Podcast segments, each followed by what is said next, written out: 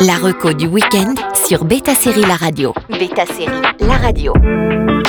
Bonjour à tous, alors que That 70 Show vient de faire son apparition sur Salto, c'est le moment de revenir sur des sitcoms classiques disponibles sur la plateforme.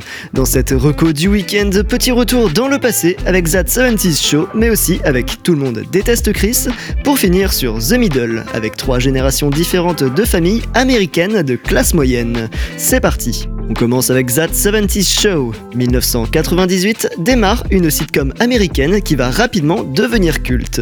Si vous aviez raté l'info, Netflix prépare une suite intitulée That 90s Show avec les enfants d'Eric et Donna, mais également avec l'équipe de That 70 Show et de nombreux anciens sont de la partie. Aucune date n'a été annoncée pour le moment, mais en tout cas, le projet est bien en cours. Revenons à notre sitcom culte, c'est une bande de 6 ados qui vivent leur meilleure vie dans le Wisconsin des années 70 en plein courant hippie.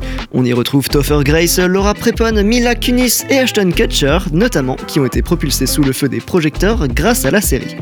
8 saisons où les personnages ont connu des peines de cœur, où ils ont mûri aussi, toujours dans l'humour. On retrouve les cas classiques des sitcoms avec des personnages un peu stéréotypés, mais la bande principale est assez attachante pour que la série puisse parler à tout le monde. Les parents n'y vont pas de main morte non plus et la sitcom nous donne un petit goût de la vie américaine de l'époque. On enchaîne avec Tout le monde déteste Chris. On avance un peu dans le temps et voici 2005 alors que Chris Rock gagne en popularité. Une sitcom va être adaptée de son enfance. Né à ce moment-là, Tout le monde déteste Chris qui dépeint une famille afro-américaine lambda dans les années 80 qui va quitter leur Brooklyn principalement noir pour déménager dans un autre quartier plus blanc. À partir de ce moment-là, le jeune Chris, aîné de sa fratrie, va devoir s'intégrer dans son nouveau collège et trouver sa place. Dans le rôle titre, c'est Tyler James Williams qu'on retrouve avec plaisir aujourd'hui dans Abbott Elementary, qui campe le petit filou Chris. Quant à son père, on reconnaîtra Terry Crews. Le clash des cultures est présenté sous un angle humoristique, mais au fond, on sent que l'intégration n'est pas facile.